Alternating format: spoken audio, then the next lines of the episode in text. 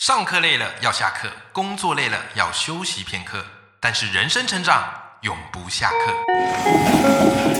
嗨，欢迎来到 Life 不下课，我是欧阳立中，每天陪你学习练功，一起玩出你我的理想生活。 Hello，各位听众朋友，大家好，我是王立忠，欢迎收听《赖不下课》，每天一集不下课，别人休息你上进，累积你的复利成长。那么我们今天的斜杠通识课邀请到的是畅销作家黄大米。大米哈、他非常神奇啊，为什么呢？因为他过去一开始是担任记者啊，跑新闻啊，累积了很多丰富的采访经验。后来慢慢呢啊，那也是这个成为采访中心的副主任。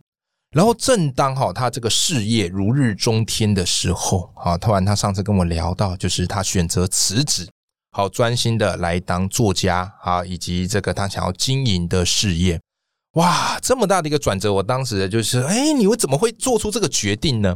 但其实我没资格这么说他了，因为我自己也是过去好好的老师不当，后来辞职。啊，自己跑来哈来做这个创业好，所以我们今天这一集我就特别想请大米来跟大家聊一聊，就是你从职场啊退下来之后，诶，有没有可能去经营你的个人事业？好，那我们先来跟大米打打招呼，Hello，大米。大家好， OK，非常感谢大米今天来我们的节目。那大米最近出了一本书，叫做《可以强悍，也可以示弱》啊。这本书我非常非常的喜欢。这本书呢，好，它既谈职场文化之外，好，也谈大米他自己在经营个人品牌的这样的一个心路历程。那我觉得最难得可贵的是什么？就是大部分如果教你这个什么个人品牌经营啊，多多少少会吹嘘一下自己的丰功伟业啊，不然谁要信你这一套，对吧？我自己有有时候卖课程，我也会说，哎呀，我这个照我这个写作可以写出什么样啊？照我这个阅读技法可以怎么样？可是我发现哦，其实大米在写这本书时，你完全没有怎么在吹嘘你自己，就是你就是一个很如实呈现给大家看。应该是说哈，嗯，我自己会觉得一件事情，对就是诚实是一件最大的力量，而且。不知道欧阳有没有感觉到一件事情？嗯嗯整个时代哈，它对于 KOL 的浪潮，还有就对是包含所有的流行文化，它现在走向一种趋势，对，就是你可以出超，但是对然后你可以不完美，但对你无比真实。哦，有感觉，对，有感觉，对，他会认为他已经厌倦了过去那一种所谓的呃顶级包装啊、嗯精致包装，就是成功人士的样板。嗯那他反而会比较欣赏一个，就是感觉像很像是你是他隔壁的朋友的那一种。所以我觉得现在 KOL 的一个情况是，我觉得是一个蛮好的转变，就是你不用很厉害，没错，但你可以很平实的去呈现你自己，是就可以是引起共鸣。对那你说从一个呃职场上面的，嗯，每天就是每个月固定有狗粮会掉下来，然后只要在那边跟老板摇尾 这巴，是什么实验呢、啊？汪汪？对啊，就是有狗粮 啊，对不对？对，嗷嗷嗷，然后五号就啊，太开心了，然有没后有？吃完之后就想睡觉，有没有？就是大狗回去带着狗粮 给小狗，你然后这比喻超级好 然笑。后一家每一家狗都很开心，这样子然后隔天大狗又去跟老板摇尾巴这样子，然后大狗如果不小心买了房子，摇尾巴就会摇得更凶。好好笑！天哪、 天哪、对啊，对你有没有考虑去做脱口秀啊？ 没有。对，对啊，那嗯我自己会觉得一件事是说，当你从呃，我自己觉得做自媒体哈、哦，它有嗯世代上面的想法不一样。对，大概过了三十五岁的人以上了哈、嗯他认为自媒体哈、他比较认为那种东西叫做可遇不可求，嗯它是一个运气财，是一个对机会财是。那我们呢，就是要脚踏实地，好好上班，对，不要去那边一步登天，想说要当网红。没错，没错对，，这个是过三十五岁的人的想法，但是我觉得在新时代二十几岁的人的想法不是这样哦，是是，他会觉得网红就跟当老师、跟当警察一样，他都是一个职正当业，职业啊，但是呢，他有一个差别，嗯就是说他们认为网红呢也是一个可以努力他就会红的，对，他对不是像呃年纪比较大的世代认为网红是靠努力也没有办法红的。哎，那他们就变成年轻的创作者，他在一直在寻找红的方法。对那年纪比较大的，他会专心在上班，对，但是呢，他可能就是会觉得不小心敲对了一块砖对，成为网红，他就往那边走。是是，那我要说的一件事就是，两者都对，没错，两者都对。嗯，网红可不可以成为有所谓的方法论？嗯我觉得可以，嗯嗯，我真的觉得可以。是那第一件事情，如果假设你想要当网红的话，我对会觉得是第一个，你要先去找一个你擅长的，就是平台。对，那比如说像我自己擅长写字，我去经营 IG 其实就会有点吃力，是 I G 主要是要靠图照片，要靠照片，然后对可能就是包含胸部、腿还有脸都要很专业。是是是，对不对？是都要有一些是专业上的奉献跟贡献嘛。那对可是我在这一方面，可能我自己没有那么爱面对镜头。嗯嗯对，嗯那我如果假设一开始就走 IG，嗯，我一定会在一直在不是当自己，然后对我会觉得很累。是可是我去走 FB 的时候，我一开始就是纯写字，所以对我而言是一个轻松。对，第一个就是你要找到一个你自己会觉得比较适合的平台，所以第二你件主要就是在脸书做经营，我主要在脸书做经营，然后第二件事情是说，当你在一个平台哈，嗯如果你慢慢的经营了起来之后，因为嗯平台会转变，对对对，平台会转移，对那很多时候你不是输给了你自己没有才华了，对，而是整个平台转移了。嗯，那那一家戏院已经没有人会来看了，它整对个呀设备老旧了。哎、你看，像我们在写 FB，现在很多人都说，哎，这个 FB 没人在用了啦，那个脸书越越经营越不好啊。 哎、我比较不悲观，就是说，是因为主客博都不会烦恼了，我有什么好烦恼？哎、你这样讲也有道理啊，脸书还是一直都在啊。对啊，是拜托，我觉得这个已经是一个呃商业的一个共同体了。对，没那错，啊没它的规错，模这么大，对，。对，所以我觉得主克伯一定会加油 的是对，这是我比较乐观的部分。 没错但，是我还是会想要去拓，比如说我会去拓 p a c k a g e 会去拓对 IG，对，是因为我觉得你必须在不同的平台上面，你有一定的声量，是是那你是，比较不容易被时代的浪淘汰。对。哎、我发现你就是一个非常懂得会去跟时代浪潮，就是你会去参与一下，参与体验一下下，，你就去说 yes 嘛，对啊，然后说好。你其实你知道最难的是你在说好的那一瞬间，嗯，然后你说好了之后，你真的开始做之后，你发现没有那么难，都是可以突破的。没错，都是没错，可以没错突。破只是我们很多时间就把它花在在犹豫要不要做啊，或者要怎么做啊，在想太多了，想太多，在真想的太是。多。而且我发现，其实你最初其实是开始从写作开始嗯的。然后我在读你的书很好玩，然后因为你书里刚好特别写到一篇，就说你会开始写作是因为跟酸民有关，这这是怎么一回事呢？应该是说我自己当时候在职场上面是非常的顺利的。对对对那那时候已经是就是网站公司的主管了。对然后还有一点啊，就是说，呃，薪水还不错的一个情况之下，还有一点就是我离开电视台的时候，有一个原因是因为我那时候的心脏的负荷程度已经对没有办法承受所谓电视台的高压。哦，对，那可是我离开电视台之后，其实我对职场是非常沮丧，是因为我以前是一直是会觉得我会在电视台内成功得名得利。嗯，那你离开了你认为的黄金宝地之后是，你觉得你这一辈子应该都跟成功无缘，哦所以我当时追是求的是准时下班。我当时对对我的主管超屌的哦，嗯你知道吗？当你有能力，然后你在这边也不想升迁了，然后对你绩效又很好的时候，其实你就无敌了。对我当时我的主管哈是一个哈永远都在加班，嗯永远的话，他永远都要觉得你要早到，而且嗯你要加班。那个早到哈，就算你是准时到，对他而言你都是迟到。 天啊，这个而且是那个张良跟黄石老人吧？对对对， 差不多既然媒体你要在公司了，对对对，是而且你进来公司后不能再吃早餐，啊，你吃早餐叫偷公司的薪水，你是薪水小偷。因为他是一个真的很爱工作，哦是而且以公司为家的人，他自己也都是这样做的。对我天，他都自己，而且他自律慎言。那我们是表定六点下班，嗯你，像我所有的同事们都会到七点半都还不太敢走，对，而且呢，赶走的人呢，啊先走的人要帮不敢走的人偷偷带包包， 对，然后带出去之后，然后不敢走的人就假装去上厕所，然后在外面去拿包包， 然后再回家。然后偷偷摸摸在翘课还是怎么 样？对对对，你知道吗？当你的主管很严格的时候，下面的同事感情都会很好，因为会一起 骂他。对，那你看哦，我当时对职场上面哈、哦，对呃是其实会觉得我已经没有前途了，所以没错我我来网站公司，我只求一个准时上下班。所以我那时候谈两件事，嗯，第一，我薪水我要，对因为钱可以弥补我对于这份工作不够爱， 对，对，呃拿去买醉 都好。第二件事是说，我说我一定要准时下班。对，那你知道面试的时候，他都会跟你说好。嘿，可是你一进公司，发现所有的文化到六点要下班，到七点多，大家没有人敢走。你也不敢走了，我就走给他看。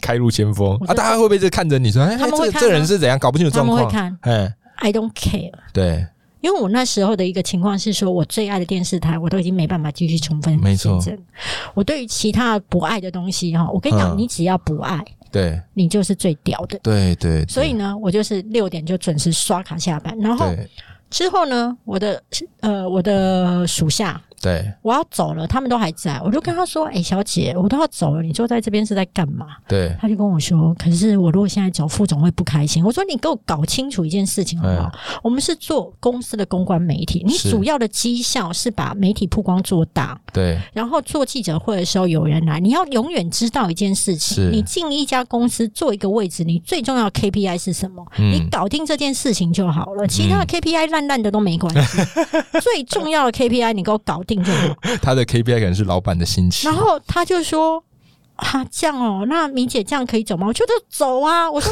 哎欸，我说小姐，你你是今天是来应征公关媒体的那个那个专员呢、哎欸嗯？你你今天坐在这边，然后拼那一种就是时间一直坐在这里。哎、欸嗯，我说小姐，你是今天来给我应征警卫吗？”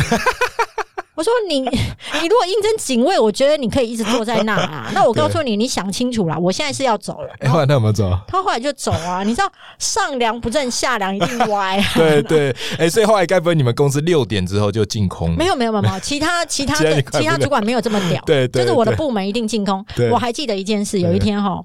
呃，我要办记者会，然后呢，因为还没搞定，对，隔天的记者会还没搞定，所以我就比较晚下班。对，對然后我的主管就走过来，因为已经超过六点，他就跟我说，第一件事情他知道我很能干，我的绩效也很好，对。然后他就跟我说：“哎呀，怎样啊？嗯、今天时钟是坏啊啦、嗯，怎么六点多啦？嗯我怎么还看到你啊？” 然后你知道，酸两句，我就跟他说：“是啊，我也觉得，嗯，我今天都觉得我的工时啊，我的时薪拉低了。对”对 对，然后他也就笑一 笑。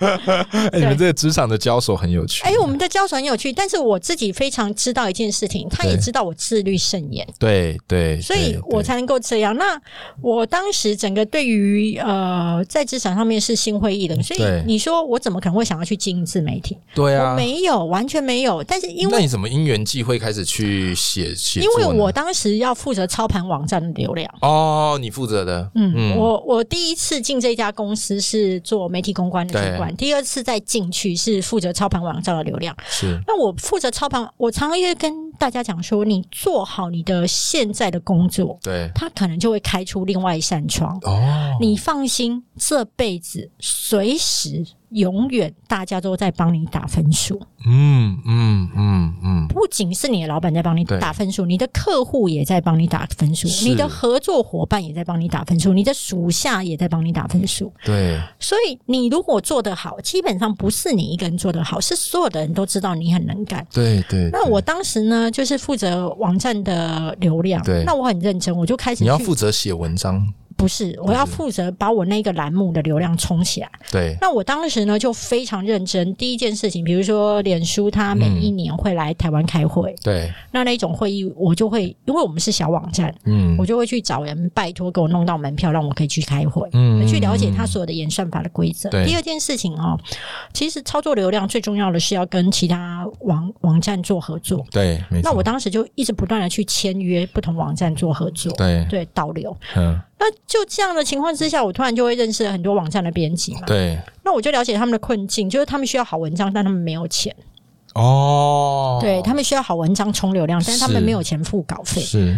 那有一天，我自己在自己的个人脸书上面就写了一篇文章，嗯、然后就赞美我那时候在 yes 一二三求职网当主管，嗯、然后我赞美一零四的广告拍真好。对，然后呢，那时候的《金周刊》的小编就跟我说：“哎、欸，你这篇网站写这一篇文章写的很好，那你可不可以就是授权让我们刊登在《金周刊》？”哎、欸，你那篇你可以再讲一下，你那篇主要在写什么？二十五岁的你，就是没有人给你机会，这是一件很正常的事，okay, 哦大概是类似这样，啊因为他的广告主轴就是在感。谢曾经给你机会的人哦，有那一支很有名、啊嗯，很有名，很好看。嗯、那就变说，那我就跟那个小编《金周刊》的小编说，给你用我是没关系、啊，对，因为也疏解你的压力嘛。对啊，但是呢。你不能够写我的本名啊，因为怎样？现在是 yes 一二三的主管是肯定一零四拍的广告，那请问一下，我们行销部是不是会来跟我谈？对，就说你到底对我们有什么不满？你是不是要跳槽了？对呀、啊，就怎样？你是怎样夹外敌之 众？然后我就说好，那你你你不能够用我我的名字，那所以。我就他就说那怎样？那这个作者要写谁？我说好，那我现在开一个粉丝团给你，那就是那个人。那所以就变成说是在黄大明那个笔名是那时候定的吗？呃，那时候本来要叫大乌龟，大 大乌 龟，真的，我当我当时完全不觉得我会红，而且我觉得这一篇完之后就结束。那是为什么没有叫黄大乌龟？是因为当天找不到一张就是免费的乌龟的 照片。然后又怕侵权嘛， 对,对，然后后来就想说，好啊，那因为我身高不高，都一直被叫黄小米，嗯，所以我这一次呢就觉得我已经四十几岁了，嗯、所以我就决定叫黄大米，对，然后我就用了一张就是我在办记者会时就是戴青蛙头套的一个照片，对，对就放了。那放完之后呢，就没有想到那个文章哎还蛮受欢迎的，小受欢迎，嗯，嗯所以呢，金周刊的编辑呢就过来跟你说，哎。李姐，你那一篇很不错，你要不要再写一篇啊？嗯、那你知道被鼓励，你知道吗？嗯，啊，因为反正上班有点无聊，嗯，就想说好，不然就来再写一 篇。在写一篇的时候，我写我记者，他不到三十岁，透过就是去海外工作，嗯、他拿到了月薪超过十二万。哦，那我为了写这一篇的时候，我还跟我的这位记者再度的采访，确定所有的细节之后写了。对，他写了很激励啊。超受欢迎，是啊，嗯超受，不论在荆州、商州还有风传媒都是流量第一名。对，那可是你知道一件事情，就是福祸相依。是，当你的文章受欢迎之后，就有很多人，第一个是会来追随你，是；第二件事情，有人就会在开始挑这个文章的毛病。对，他第一件事情就会质疑你说。你这个文章造假，嗯，你用数字骗人，对，你这个人不要脸，对，为了红不择手段，讲这么难听、啊，哎超难听。还有就是你不要以为你戴青蛙头套，我不知道你是谁，嗯，怎么会有人这么不要脸还可以当主管？天你不要以为我不知道以前你在新闻部是哪几家媒体的主管，对，就是他网友，我跟你讲，网友的酸民哈，大概一定是会伴随两件事：第一骂你，第二肉搜。对，哎这两个是一套的。其实听起来很像是圈内人啊。哎，我你 都有都有都有都有，所以你知道吗？被骂跟肉搜是回州哎，对对，不要太惊讶。嗯，那他那时候就这样来狂骂我的时嗯候，哦，我当时第一时间其实是很想解释，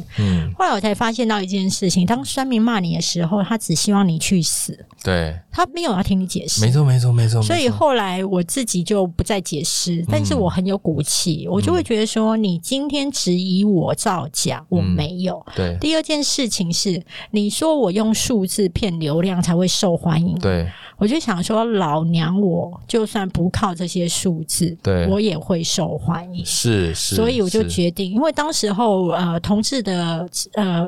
同志的身份其实是一个比较弱势的族群，对。那我其实都比较同情弱势，对。所以我就会觉得说，那我就要写红橙黄绿蓝靛紫这个七个颜色当主角的名字，对。写完这七篇呢，我就收山了。一第一个是代表我对默默的对同志的相挺，第二是我想要证明就是我没有靠很厉害的数字我还会受欢迎，对。那没有想到大概写完四篇吧，每一篇真的都很受欢迎哦，嗯嗯嗯嗯嗯。然后大概写完四篇吧，就有。那个呃，网站来跟我说，嗯，哎、欸，那我们给你稿费，你帮我们写专稿、嗯。哇哦，哇，这个待遇很好啊。哎、欸，对，一篇一千五，但是我觉得对我而言，就是说等于一个月加薪六千。对啊，也还不错啊、呃，很开心啊。啊你知道加薪六千要砍杀多少人？ 那你突然就是可以加薪六千，你就觉得很好，是是所以就变成说，你一开始是一个骨气，嗯，你要继续写。对，第二是。钱的激励是，你就觉得好，那我就更要写。嗯，所以是这样的情况之下走起来。但是我到这个时候都不觉得我有一天会为了黄大米这三个字离开职场。对啊，这也是始料未及的。而且我也从来没有想过有一天，嗯，黄大米三个字赚的钱会比我的本业多。嗯嗯嗯。嗯嗯所以我自己会想要跟大家讲一件事情，就是说，当你在你要去想哦，我离开电视台的时候，其实是很觉得我在职场上面应该是不会再成功嗯了。对对。因为那是我认为的黄金宝地，我的淘金地都没了，嗯、那我还能够去哪呢？嗯，所以你要去当去想说，当你在最沮丧、最失望，然后觉得人生就是从此得过且过的时候，是是，只要你愿意跟机会招手，说好，对，然后试试看，嗯。然后你就会发现。这个当时候的一个小小的念头，它居然会成为你人生所有的大转变。嗯，所以我觉得勇于去跟机会说好，嗯嗯，它会给你一双翅膀，它会带着你飞，飞到你无法预测的高度。对，哎、欸，我觉得这很重要。所以各位听众朋友，真的这一集哦，会给你很大的启发。我有时候很怕一种人，就是你跟他讲了很多方法，或是你自己的经历，然后他开口就是“可是”“但是”。我只要遇到很多人，那很爱讲可是但是，我就觉得哎，那就不用再说下去了。但其实你听大米这一集，你会发现，其实有时候也许在职场上的一个挫败，它说不定是一个机会的转折。但前提是你要愿意去写下你的这些故事。嗯、那我相信今天大米的这个故事啊、哦，可以激发你的内在的能量，好，并且去展开行动。那更多精彩故事，其实大米都已经把它写进了好他的新书，叫《可以强悍也可以示弱》。今天非常谢谢大米，谢谢谢谢大家。好，那么跟听众朋友好说，拜拜，拜拜。